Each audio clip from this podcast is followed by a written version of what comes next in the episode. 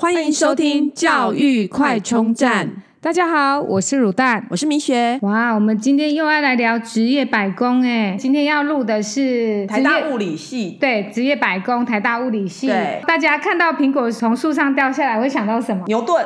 哇，说到牛顿，就会想到万有引力。所以我们要来欢迎我们物理界的苹果。安安，安安，要不要跟大家介绍一下自己？Hello，我叫安安。啊，我目前在美国 Massachusetts 这边工作。这个你之前。博博士班的时候是在 Colorado 念，然后在那边待念了六七年左右，然后之后就搬来 Massachusetts 大学，就是从台大物理系毕业的。其实我现在做的工作已经跟物理不算是太有大很大的关系，有一点点关系，但不是大家想象中的那种物理科学家那种那样子。对，嗯，哦，我们安安就是一路就是学霸，建中毕业，然后台大物理系。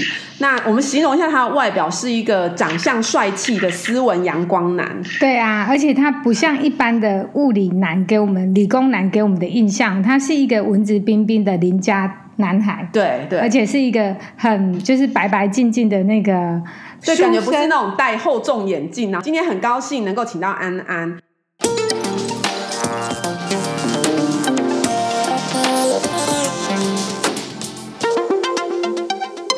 是因为五月三号，《苹果日报》调查哈，毕业生起薪最高的是物理、化学跟地球科学这些这个学门。其实还蛮好奇，因为这种纯种的理论的这种学科，感觉上好像。薪水应该没有那么高，不好意思，因为我们身为妈妈，就是 对，那不知道你们怎么看这件事情？我其实也是跟你们有类似的想法，因为我觉得念基础科学去找工作，应该不会有那么不会那么吃香才对。因为我觉得就台湾的环境来讲，应该是走电类，像是电机啊、资工、电子那一类，我觉得还是会比较吃香一点。所以我很多我的同学嘛，在物理系毕业之后，大概大部分的人都转到其他领域去了。就是有去念那种电电子所、电机所啊，然后或者职工所都有，对。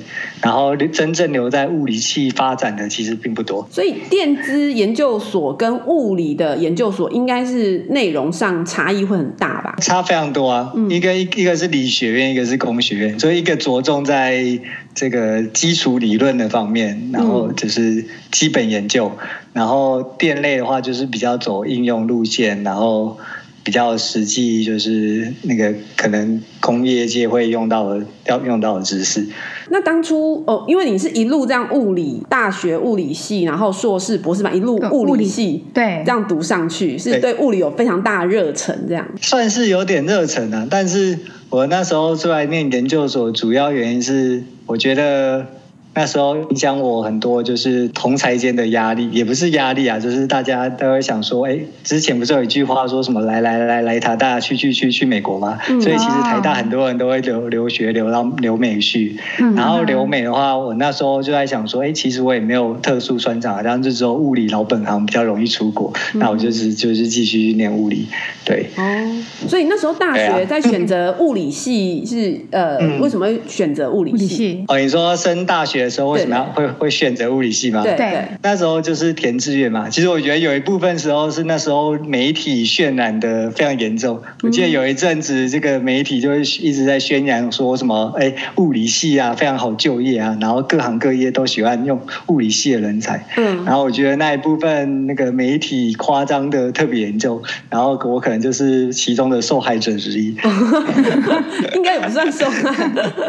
嗯，所以你没有特别的原因吗？是不是有特特别崇拜的物理学家？其实我并没有特别崇拜。哎，小时候大家都会看那个什么什么一百个科学家的故事嘛。嗯，所以你小时候也有看，但其实也没有受到太大的启发。我觉得会选物理系是因为我就是高中的时候对那种理科啊比较在行嘛，就是物理、化学还有数学方面。嗯都比较在行，嗯、所以就自然而然会往那个理工科系方，理工科系的方向走。嗯，对啊。好，那请安安来跟我们讲一下，说物理系的，就是大学四年的课程都在上些哪些个课程呢？其实都还蛮基本科学，基本上物理系就是着重在四个方向，嗯、就是我们俗称的四大力学。嗯，有就是基本的牛顿力学，然后电磁学。然后热物理跟量子力学，那也就是近代物理，基本上就是把这四个学科大一学一遍，大二学一遍，然后到研究所又再学一遍，就是由由简入深啊。一大一的话就是上比较基本一点的，然后到大二大三就会上比较深入，嗯，然后研究所之后又更深入了。嗯，但这些基这些的课程基本上都是很很基础的理论，嗯，就是所以有些人上到物理系。会觉得哎，物理跟以前他们高中学的完全不一样，因为高中学的物理是比较、哦嗯、比较是看得到碰得到的，但是到大学之后的物理呢，其实是非常抽象的，哦，就是用很多数学语言去描述那个一个物理背后的概念，嗯，而不是像就是苹果会从树上掉下来这种比较很简单直接直觉的，但大学念物理是非常抽象，就譬如说。你会用一个数学方程式去描述电子如何运动，这是非常非常抽象，因为电子你也看不到摸不到，就只能用数学，对，就是用凭空想象。所以其实非常喜欢数学，对不对？不然的话，你就是等于是你整个四年都是在用这种运算，然后讲一个很抽象的东西，你都摸不到看不到。对，所以其实很多人有点适应不良，就觉得啊。这个念的都不知道念什么东西。嗯，那你自己在这大学四年过程中有过这样，就是觉得哎，这到底是什么？很撞墙啊，对或是说觉得就是觉得快要就是读不下去的感觉这样子吗？我是到我的话倒是还好哎，因为天生聪明。对，没 有没有，比较适应不良，就是只有那时候一开始在念，可能念微积分，然后念电磁学那一方面。嗯，因为当初一开始是先念念微积分，但是微积分，哎，应该说电磁学会用到微积分，用的非常非常多，所以当初在学微积分的时候，并不知道，哎，它可以之后可以被这样运用，所以在学微积分的时候就比较没有那个概念。概念。但是，一套用到电磁学之后，就哎，两者相辅相成，就比较有点哎通的感觉。打通任督二脉之后，完全就。顺顺顺，就不是因为就是很多概念是可以套用。我刚才说四大力学，但是它四大力学其实都有很有就是呃共同的数学背景。哦，对啊，所以你可以从某力就是那种量子力学概念套用到统计力学概念，都是有时候有可以互通啊。哦，对，呃，你的求学过程应该一路上就是非常顺遂，对吗？还可以啊。别谦虚了，就一路就是学霸。这时候就就是呃大方的对承认，对对对。可是我那时候大学也没有考上第一志愿啊，所以也不太算是真正的学霸。真正学霸是考上台大医科啊、台大电机之类的。哦，其实也不会。又拿又拿书卷奖那种。哎，你都有发喽？像我的话就还没有，扯不上边。不会不会，所以你都没有补习吗？对，不算是有补习，应该是只有去小时候参加安亲班那种算补习吧。哦，所以你在国中、高中过程中就都没有补习？要准备联考的时候？呃，对啊，国中没有补，然后高中也没有补。高中想要去补，可是后来觉得哎离家太远了，所以就不想去补。那真的就是学霸啊。因为我那时候在。在建中念嘛，在弄在台北，嗯、然后每天要坐火车通勤，大概花一个小时，嗯、然后补习完十点回到家都十一点了，那就只能直接睡觉了，嗯，功课都没办法写了，哦，所以那时候觉得啊，补习太累了，不如在家自己念比较方便。哇，所以感觉读书有某部分是天生的，对，而且就是如果你有碰到有问题，你自己念，那你就是再去学校问老师，还是问同学，都完全不用再请额外的。加强嘞！哦，都会问同学，同跟同学是比较是属于讨论，讨论对，对啊，对啊，对啊，讨论居多。哎，有时候他有一些想法啊，我有一些想法啊，我有时候也会问同学他们在补习班偷学到的技巧，因为有时候补习班会教一些 paper 啊。对，哇，对对对对，果然是那个。有时候就会问他们，对，他们在补习班学到一些小技巧这样子。嗯，对，嗯，那印象中我们刚刚有讲，就是对我觉得安安很不像。像那个一般传统物理的人形象，因为我们来看物理人有一有一个美国影集哦，就是叫《Big Bang Theory》，里面就是讲一堆那个呃博士的一些呃宅男这样。那感觉因为《Big Bang Theory》里面的物理的那个博士就是 Sheldon，那是不是物理人真的都这样吗？少部分啊，我觉得 我不敢说大部分啊。嗯，我觉得像那个 Laner 的比较多一点吧，我觉得、哦、就还是带有一点那个温暖。嗯又带有点热情，哦、这样学有点就有点太过偏激了。但是我觉得还是会有一些人，少数啦。嗯，但我觉得大部分人，我觉得物理系的人跟其其他普通，就是其他科系的人，我觉得都还蛮像的。嗯哼，应该说至少从理工科学院，我觉得大部分都是大部分男生都是这样子。所以男生，因为男生很多，那女生很少，对，男对男生很多，女生很少，然后大部分都是男生。聚在一起啊，讲一些屁话，讲、嗯、一些干话，这样子。嗯嗯。对，就比较少跟 有联谊吗？你们对啊，你们会联谊吗？会热衷？没有，大学大学的时候没有联谊，可是我们会，嗯、我们有时候会办一些营队啊，那就是跟外系一起合办之类的。嗯呃，或是像什么大学都会参加什么迎新宿营啊，那也都是跟外系一起合办。嗯。然后除此之外，也就没有参没有什么联谊的活动嘛。嗯。像。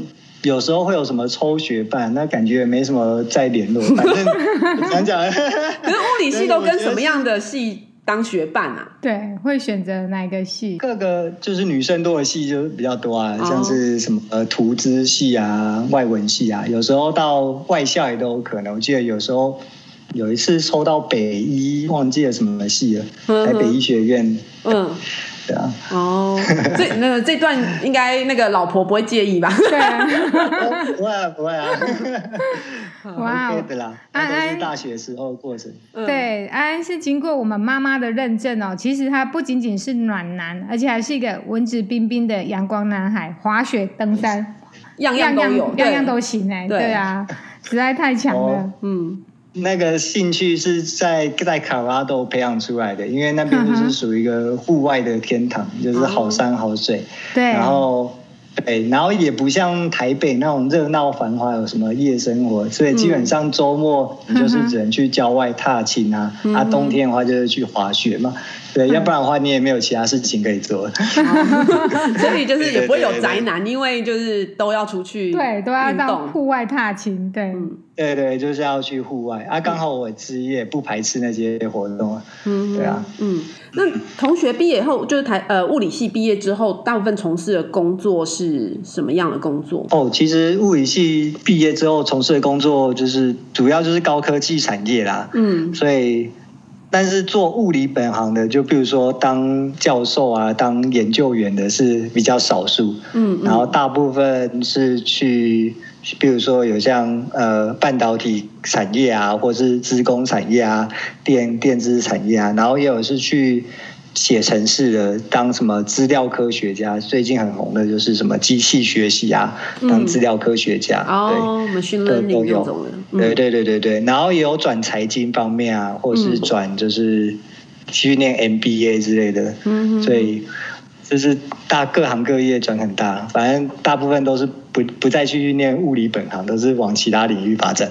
嗯、哦，那呃，目前从事工作的内容是？我现在是在做镭射，就是这种做那种高功率的镭射。嗯，就是那个镭射笔，一般镭射笔大概是。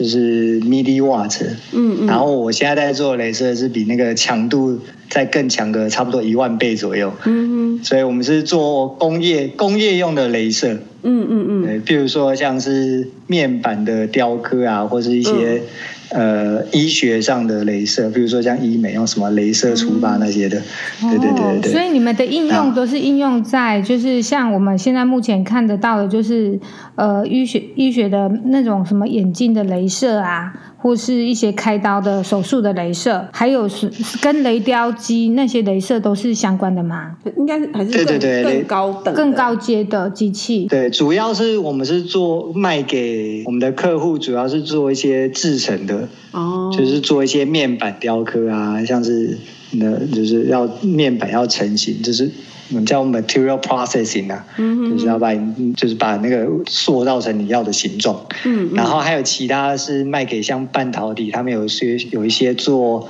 半导体检测的工具，他们就是用镭射来做。那安安是在美国工作吗？你觉得在美国工作的环境？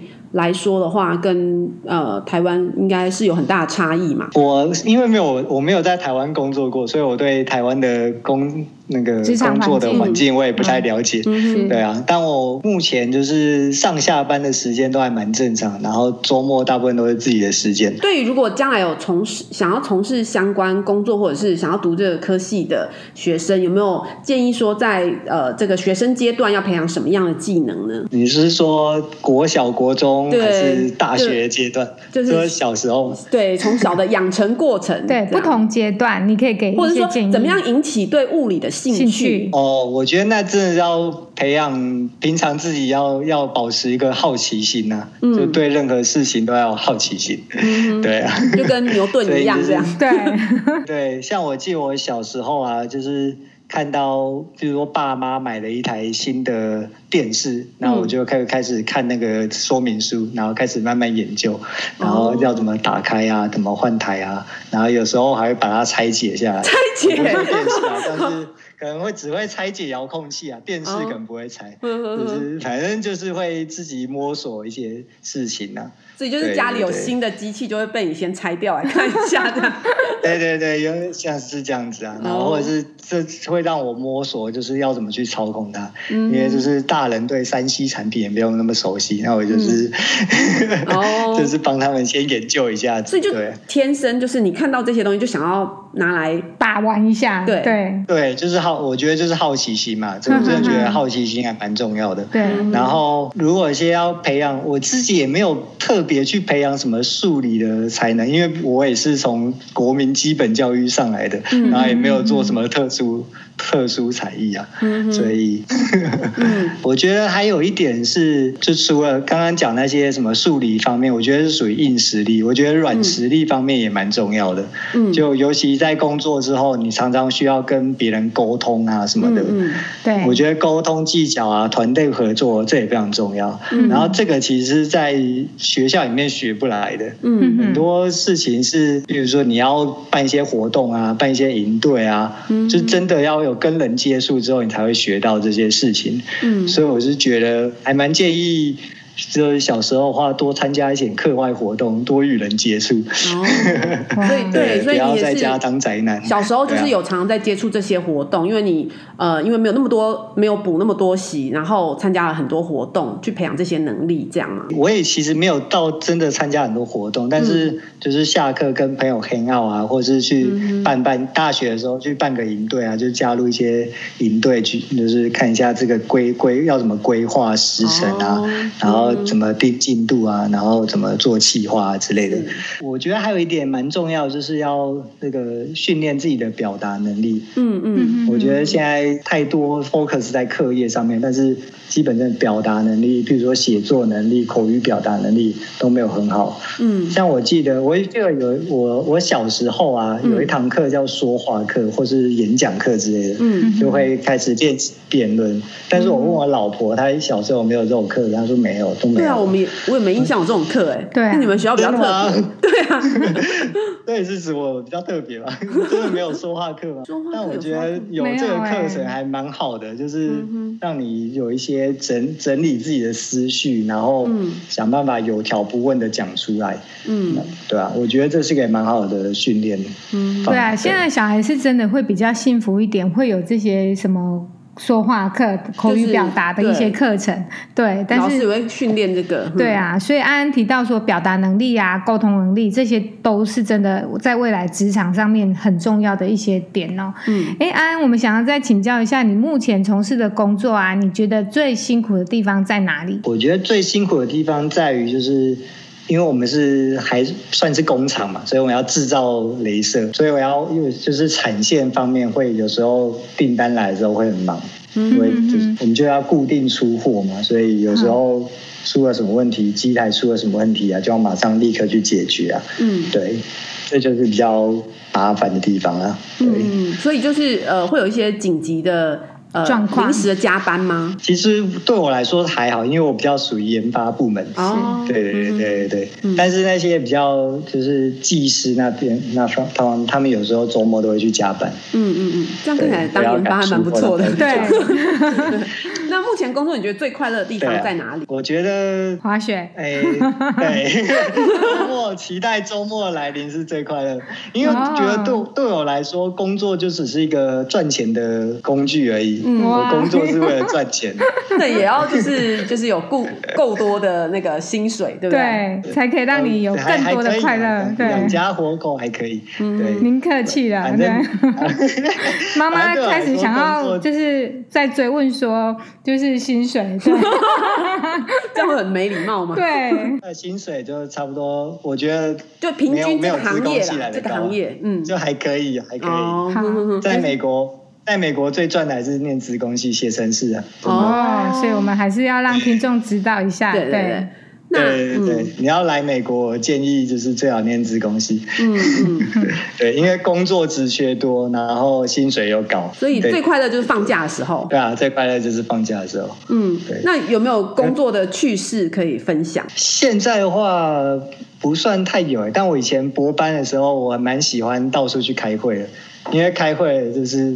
会到世界各地嘛，嗯哼，像我都会到欧洲去开会啊，然后美国各地都会开，比如说到 San Antonio 啊，嗯、或是到 Boston。那现在我也在 Boston 了，对。嗯、然后之前去德国也有去那个，就去德国开，去汉堡开会。哦，就研讨会那一种的。对对对，研讨会。嗯，对，就是拿老板的公费，然后到处玩乐这样子。嗯、对。一半的时间放在开会，然后一半的时间放在玩乐上面。嗯，就是工作跟生活取得一个平衡，这样。不对啊，我觉得这是蛮好，因为我觉得现在的就是平衡做得还蛮好，并不会并不会花太多时间在工作上面。嗯，至少周末是自己的时间。嗯，对啊，感觉在美国工作好像比较能够很有生活品质。对对，对，而且还可以就是很重视家庭生活。嗯，因为他们基本基本上如果有家庭小孩的话。他们美国人也是会以比较会以家庭为重啊，嗯，对啊，你会后后悔就读物理系吗？其实不会耶，但如果真的要后悔的话，嗯、当初应该去念资工系，这样钱赚的是。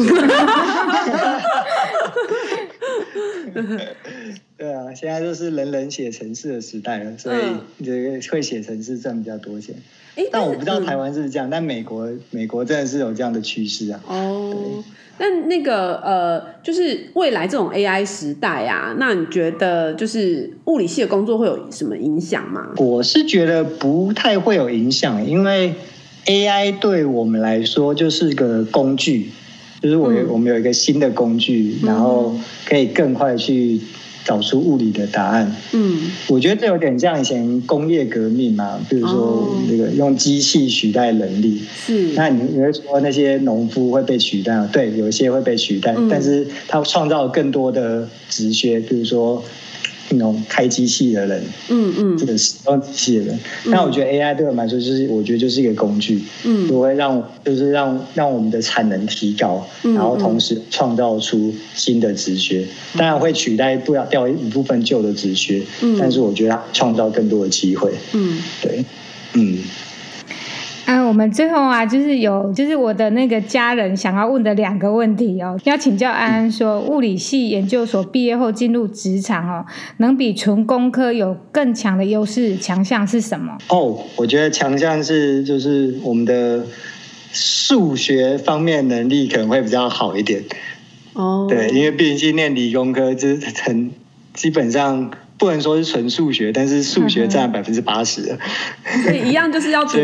这种纯物理的也是数学要好，对，纯物理真的是因为很多物理的模型都是建构在一个数学下面。嗯，呃，这样讲，举个例子好了，当初牛顿发明牛顿力学的时候，就顺便发明了微积分。啊所以微积分是牛顿发明的，对，我都不知道。他他就是用数学工具去描述一个物理的行为，所以他物理跟数学是相辅相成的。原来是这样。对，我们去你发现一个物理现象，发现哎，现在的数学无法解释了，那你就会去建构出新的数学。对，没错。哇，对啊，所以我纯就是我觉得理科做基础物理的人呢，我觉得他们的数学都非常好。嗯，所以像我一些一些朋强者，我朋友还留在那个学术界的，嗯基本上都是就是头脑非常好、数学数学非常好的的人才。还有一个就是电机系跟物理系念电机所会有什么差别吗？奇怪，男生问的问题都很奇怪。我觉得这念的完全不一样哎。对，所以他说他很想问。电磁学，对，物理系有电磁学，然后电机系有电磁学，电对，电机系的电磁，对啊，对对。但我们虽然都有电磁学，但是我着重的点完全不一样。就像我物理系真的是比较着重在基础方面，就基基本的原理、基本的原则，对。然后电机系的话，就会比较是在应用方面会比较多。嗯哼，哦，对对对，会比较去算实际的问题。嗯嗯，物理系是比较在算理论上的问题。嗯，就是比较想要寻求真理的概念。嗯，然后电机系就比较想说，哎，就我这个真正运用在实际的材料上会会发生什么事情？嗯哼，对啊，嗯，然后像电机系还有很多课是物理系没有，什么像什么电子学、电路学那些物理系都没有在学的。嗯，对吧？嗯哼，所以真的是蛮蛮大的差别。对，非常大，我觉得真的非常大的差别。物理系真的是着重在基本理论，然后。就是那种看不到、摸不到的东西，这是物理系在学的。嗯，哎，那我可以请教一下，就是有一个说法哦，因为现在那个区块链盛行啊，那区块链其实就是密码学嘛。然后有人有一个说法是说，当量子力学就是量子电脑出来之后，就会没就是把那个区块链打怕打打败这样子。对，是我不知道这个说法。您怎么看？那个就是其中的一个演算法，就是量子计算某一个演算法，刚好可以破破解那个密码学，但是也就是刚好那个演算法对应对应到那个密码学而已，但并不是说量子电脑就可以解决所有的世界上任何的问题，也不是这样子。所以，所以就是说，当量量子电脑发展出来之后，就是比特币还是不会消失吗？对对对，对，这、哦、这就是你要有有要有人去演发展演算法，嗯，之后才可以去破解那个东西，嗯，对，哦、那那能运用在量子电脑的演算法跟平常的演算，平常就是二进位的演算法是不一样的，嗯嗯，所以所对应对应到的问题也都不一样，嗯嗯，对。所以量子电脑出来之后，就是整个世界又会不一样了。我我觉得量子电脑也算是蛮有趣、还蛮新兴的一个领域啊。嗯，然后它是算从量子力学发展的吗？它是属于量量子物理，它它运用到的特征，你们应该都听过薛丁格的猫吧？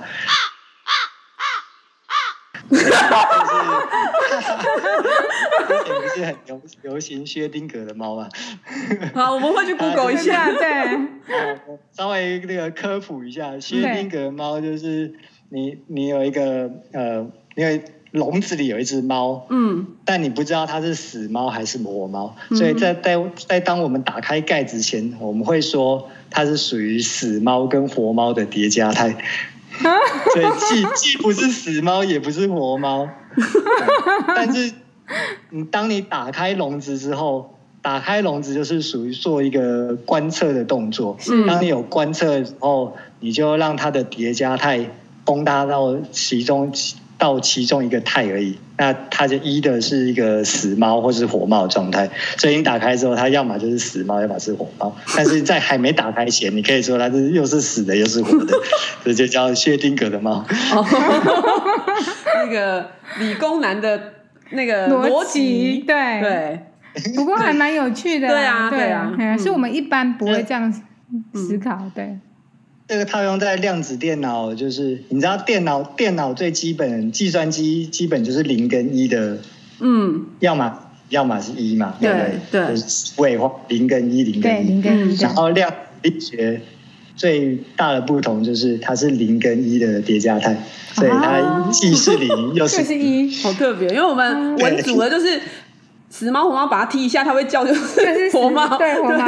然后死了就是它就没有反应，对对对。哦，原来就是要讲那个叠加态，就是未知的东西。嗯嗯，对对对。哦，所以这就是量子量子电脑比较特别的地方，那就是又是零又是一，哦，既可以是零也是可以，嗯，对对对，然后借由这些量子运算，它就可以发展出各种不同的演算法，嗯，对啊，所以。嗯。嗯，谢谢安安今天非常清楚的解析，我们知道了好多事情哦。对，而且也让我们 就是呃大开眼界，崇拜那个物理系的那个来宾听众也解到那有有所解惑。终于知道原来牛微积分是牛顿发明的，对。再也没有不止还有万有引力以外的东西，三大运动定律，然后再加微积分这样子，嗯。好，谢谢，谢谢安安，谢谢，谢谢安安。如果你喜欢我们的节目，记得订阅并持续收听我们的节目，也欢迎大家到我们的粉丝专业留言与分享哦。教育快充站，下次再见喽，拜拜。